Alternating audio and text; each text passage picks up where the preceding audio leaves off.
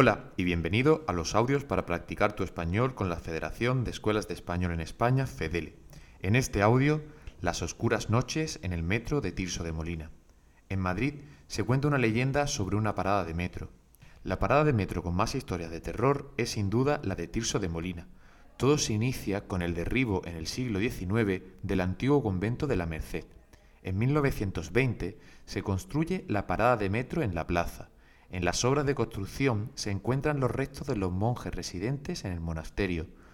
Los obreros, sin saber muy bien qué hacer con aquel macabro hallazgo, deciden enterrarlos bajo los andenes con azulejos. Ese supuesto sacrilegio provoca que desde entonces se escuchen los lamentos de los monjes al caer la medianoche. También se han producido apariciones de monjes encapuchados suplicando por su alma, ahora atrapada en una estación de metro.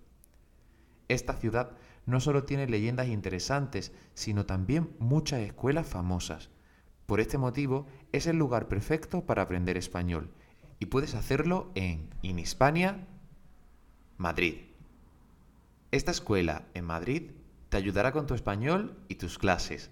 Visita su web en www.inhispania.com. ¿Has entendido el audio? ¿Cuándo se construye la parada de metro? ¿En 1920 o en 1960? ¿Cómo se llama la parada de metro? ¿Tirso de Molina o Príncipe Pío? ¿Qué se encontraron los obreros mientras construían el metro? ¿Restos de monjes o dinero? Correcto. La respuesta es 1920, Tirso de Molina y restos de monjes.